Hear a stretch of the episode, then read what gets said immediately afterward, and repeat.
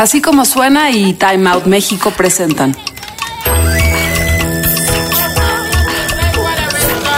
Adictos a la ciudad. ¿Por qué volverse vegano? Es una pregunta que ronda la escena gastronómica bajo diferentes vertientes. Hacerlo para evitar crueldad animal, por nuestra salud o por el medio ambiente. En 2018, Gourmet Show, el festival de comida más importante en el país, sacó a la luz que México es el país latinoamericano con más gente vegana y vegetariana. Para conocer las nuevas propuestas de comida en la ciudad, platicamos con Luciana Christiansen y Aldo Juárez, creadores de Veganería Lemuf, un lugar especializado en repostería vegana. Pues chicos, antes que nada, muchas gracias por su tiempo, porque vamos a hablar de un tema muy amplio. Comprendemos que es demasiado amplio el tema del veganismo y de ser vegano, pero vamos a globalizarlo un poquitito menos y vamos a hablar de la Ciudad de México. Y entonces, más que nada, me gustaría que primero se presentaran y que nos platicaran un poco de la veganería Lemov, que es para ello de lo que venimos a charlar. Hola, muchas gracias. Yo soy Luciana Christiansen fundadora del proyecto LEMUF junto con Aldo Juárez. Yo soy Aldo Juárez, muchas gracias por la invitación. Buenísimo. Y chicos, ustedes me estaban platicando hace rato que eh, primero fueron vegetarianos y luego veganos. ¿Cómo ha sido esa transformación? Pues es interesante porque uno considera que por las razones que sean, pero considera que es una labor suficiente eh, hacer una transición de una dieta normal, omnívora, a la dieta vegetariana, ¿no? Pero uno lo sigue pensando como una dieta. Entonces, después de considerar el veganismo que rebasa los bordes de una dieta y es más una ideología, ¿no? Integral, pues uno se da cuenta de lo poco que influyen sus acciones cotidianas, ¿no? Como en el día a día, eh, a nivel ambiental, a nivel este, moral, ético, cuando uno considera que, sabes, eh, no usar pajillas en el en la bebida del cine es suficiente para salvar al planeta. Claro. Y, y hay gente que se burla de eso, pues es el mismo, la misma similitud, ¿no? Cuando uno abre un poco más su espectro de todo lo que influyen sus acciones cotidianas en el mundo, es abrumador, pero te motiva a hacer más y por eso decidimos como dar el siguiente paso. Está bien. ¿Y tú, Luciana, cómo iniciaste? O además me estabas comentando que tienes mucha, con mucha mezcolanza de generaciones y de culturas. Eso está padre porque has visto aquí en México que sí es sencillo dar eh, con, con métodos simples para volverse vegano. Pues creo que hoy en día es más fácil que nunca, ¿no? O sea, sí, sí hay, pues bueno, más medios, más información, más productos, más lugares, ¿no? Que ofrecen cosas veganas. Pero aún así, pues bueno, creo que aunque eso lo hace más fácil, no es tan fácil para la gente decidirlo, ¿no? O sea, sí es eh, una decisión fuerte. Eh, pues bueno, como comentaba Aldo, durante años fuimos eh, vegetarianos y como que uno siente que eso ya es suficiente, ¿no? O sea que y ya es ya está del otro lado y por supuesto que o sea es un paso y ayuda pero pues en aquel entonces no se hablaba tanto del veganismo y era algo más como pues bueno casi loco extremo no y pues de repente un día eh, pues por, por muchas cosas que nos estaban pasando y que o sea, de cómo nos sentíamos físicamente, de de repente cosas que empezamos a leer y ver, ¿no? Sobre el veganismo, eh, el adoptamos un gallo en aquel entonces que nos cambió la vida. Eh, Lo tenían en casa. Sí, sí, sí.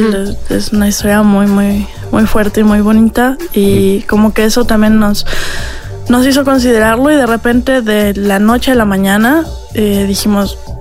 ¿Por qué no estamos siendo sí, veganos? Sí, pero fue muy loco porque fue de un día para otro. O sea, después de años de ser vegetarianos, de repente dijimos, ¿qué estamos haciendo? Eh, y dijimos, bueno, el lunes empezamos, ¿no? Era un sábado, entonces como que nos dimos un día para planear Sopesarlo. nuestra comida, ¿no? Esas cosas. Y yo pensé que quizá no lo íbamos a lograr, o sea, dije, ¿qué estamos haciendo? ¿Qué, qué vamos a comer? ¿No? O sea, realmente creo que cuando uno toma la decisión hay, hay mucho miedo porque la gente dice muchas cosas que no tienen sentido. Dice que te vas a morir. Sí, o, o que no vas a, que no vas a volver a comer rico o bien, ¿no? Y que el primer mes quizá como que sí comemos más raro, pero, o sea, muy bien, pero cosas más extrañas, ¿no? no, tan... Eh... Extrañas como una zanahoria o unas calabazas, ¿sabes? O sea, uno piensa que es extraño porque no es como el típico plato fuerte. Ok, claro. ¿no? Que uno, que uno va a cualquier fondita y dice, en el plato fuerte es es un animal, es carne, es pollo, es pescado, es proteína, ¿no? Entre comillas, es como hay proteína de, todas las de muchas plantas y demás, pero sabes, esta noción como más cultural y como social de, lo que lo que estás comiendo no es suficiente. Exacto. Y eso es lo más difícil de romper en realidad. Sí. no creo que nunca nos habíamos sentido o sea, sanos, porque aunque no es un tema de salud, nuestra motivación personal es más una, una cuestión ética, pero sí es un cambio impresionante como a nivel físico y pues sí era extraño, pero además bien como a nuestra mente, ¿no? Ok. y en, cambio. Y en México, ¿cómo se dio? Eh, más, más bien en México, ¿cómo, ¿cómo les fue para hacerlo? En la Ciudad de México principalmente. O sea, salían saliendo a comer, yendo al súper y era fácil. Es muy, muy fácil porque en México hay una diversidad increíble de de plantas de, ¿no? y de verduras, frutas, hay una diversidad increíble que en otros países mm. sí es muy difícil obtener, ¿no? Eh, un plátano te cuesta, no sé, dos euros, ¿no? en Europa, por ejemplo, y o sea, aquí es, eh, tenemos una disponibilidad increíble de recursos y de plantas y de este, semillas, etcétera, o sea, todo lo necesario para vivir. ¿Y a, a dónde van? ¿Dónde van de compras? Que nos recomienden. No vamos al súper, definitivamente. sí, bueno, creo que hay muchos cambios que vienen como de la mano. No para todos, claramente, o sea, pero para nosotros como que pues también como empezamos a consumir muchas más frutas y verduras y también pues, a empezar a hacer nuestras cosas básicas, digamos como cremas y eh, eventualmente ya como quesos veganos y esas cosas, pues cada vez nos fuimos más profundo a pues comprar realmente cantidades más grandes y como también buscarlo más fresco, más local. De repente quizá entramos a un súper para comprar alguna cosa, una servilleta. Un detergente, algo así. Claro, o sea, hace como un año y medio, dos, que realmente ya no, no vamos al súper. No, bueno, o sea, obviamente conscientemente, pero como que no fue algo tan, tan fuerte, tan dramático. Como la gente pensaría. Sí, si a mucha gente le quitas el supermercado, están perdidos. Eso es muy preocupante también porque eh, nuestras opciones alimenticias eh, para una persona cotidiana, ¿no? Sin hablar de veganismo ni nada, son muy limitadas en realidad, ¿no? Y lo que nosotros consideramos como una, bueno, los, nosotros el mexicano promedio, ¿no?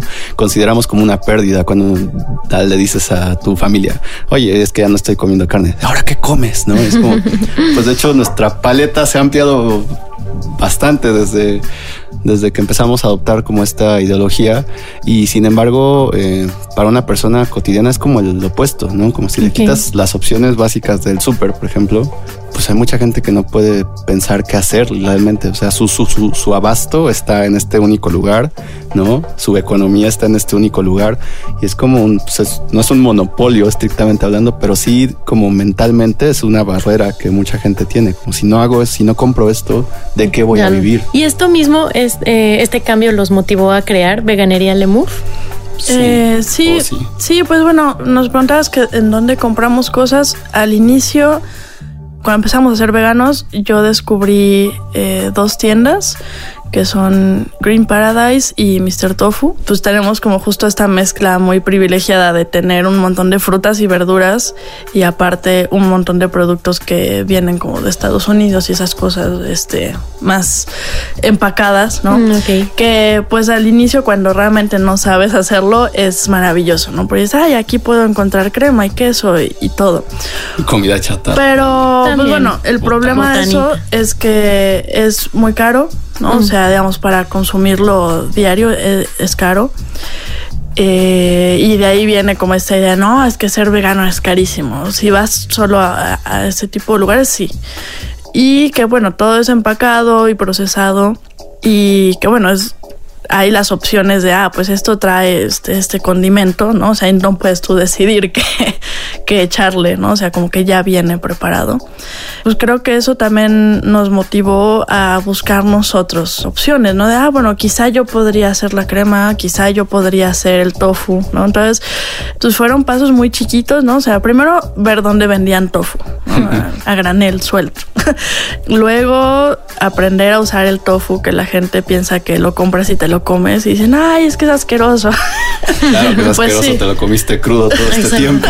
No sabías que Oye, se tiene sí, que es cierto. preparar. Sí, o si lo cubito. cortas y le echas sal, o sea, es, es fatal. O sea, realmente yo no me lo como así. ¿no? Entonces, más bien como entender que es un ingrediente base, ¿no? O sea, para hacer 20 mil cosas más.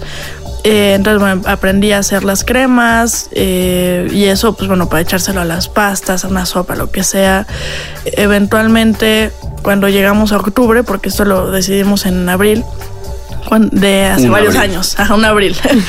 Llegamos a octubre y nos damos cuenta de que el pan de muerto, o sea, es todo pues huevo, mantequilla y leche. Y es una de nuestras cosas favoritas que ya no teníamos en ese momento. Ya. Y aunque suena muy gracioso, pero fue muy dramático el momento. Darse Sí. cuenta que como que habíamos perdido eso, Entonces bueno, yo me puse a buscar y encontré un par de lugares que vendían pan de muerto, pero me parecía muy caro y pues yo sé, o sea, como cómo se ve un buen pan. y entonces pues viendo estos dije, no, realmente no considero que eso sea un buen pan. Yo no quiero como pagar por eso. Pero bueno, el primer pan que hice fue increíble. Realmente, o sea, nos sorprendió muchísimo que era igual o, mejor. O sea, realmente como que hasta se mejoró la receta con los cambios Bien. eh, eh, veganos. Veganizados. Y pues bueno, ahí fue cuando Aldo me dijo, no, es que deberíamos vender esto. Y yo le dije, no, como estás loco. me dijo, no, no, habría que venderlo en Facebook. Y lo voy a publicar. Y lo publicó y a los cinco, dije, bueno, sí, ya, como, si quieres publicarlo, hazlo. Y a los cinco minutos ya había un pedido. Y luego había, a los 10 minutos hubo otro pedido, ¿no? Entonces fue muy emocionante eh, tener dos pedidos de pan, ¿no? Entonces, hacerlos, entregarlos.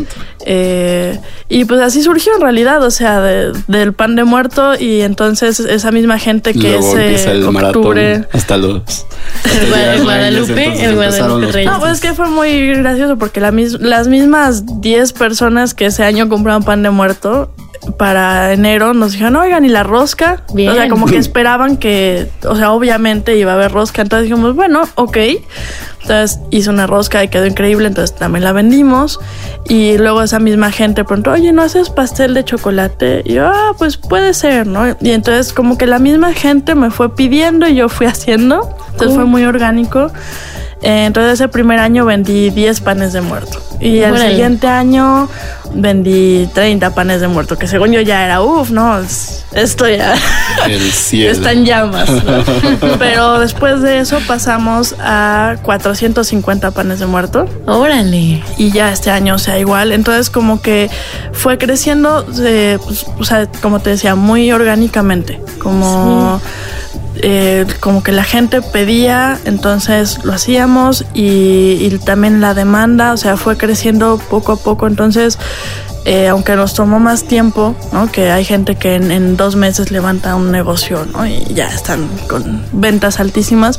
Como que también yo tenía como otros trabajos y cosas, ¿no? O sea, de, de fotografía y no podía dedicarle 100% de tiempo, que este año pues ya cambió a que decidimos que, que sí era algo que pues ya estaba en un punto al que le podíamos dedicar eh, ese tiempo, ¿no? Claro. Y, y que también ya había una base de clientes y que había gente que realmente, o sea, durante tres, cuatro años, cuatro años, nos estuvo siguiendo y que desde el primer pan de muerto han seguido comprando, ¿no? O sea, y que en la inauguración del local estuvieron ahí. Entonces, como que sí, eh, pues tenía sentido que ya creciera y se convirtiera en una tienda, ¿no? O sea, en vez de solo un proyecto como, eh, pues, más pequeño de... de un proyecto de Facebook y pasamos al, al clásico caso de renunciar al trabajo diurno para empezar a hacer panes en, en casa todavía. Entonces ya se sustentaron como la panadería y repostería vegana en Más la CDMX. Repostería. Sí, principalmente Y- está enfocado a pastelería. Buenazo. ¿Y dónde los encontramos? En Avenida Progreso 33 está nuestro localito, en la colonia Escandón. Eh, a una cuadra de Metrobús La Salle. Está entre Revolución y Benjamin Franklin. Está bastante ubicado. Buenas o gran recomendación para buscar pasteles veganos, que de hecho es difícil todavía encontrarlos en la ciudad. Algo. Y bueno, ya se nos acabó el tiempo, chicos. Volando, pero se me antojó mucho probar todas las creaciones. Mil gracias por su tiempo y por compartir las recomendaciones y además este desarrollo en su estilo de, en su hábito de vida, Sí. que Muchas gracias por la todos deberíamos considerar. Por favor. Sí. Pero bueno, mil gracias. Gracias. Gracias. Visita las redes sociales de Time Out en Facebook, Twitter e Instagram, arroba Time Out México y utiliza el hashtag Adictos a la Ciudad. Así como suena y Time Out presentaron Adictos a la Ciudad. Escucha esta y otras adicciones en nuestra página así como suena.com o descarga nuestra aplicación en iTunes o Google Play.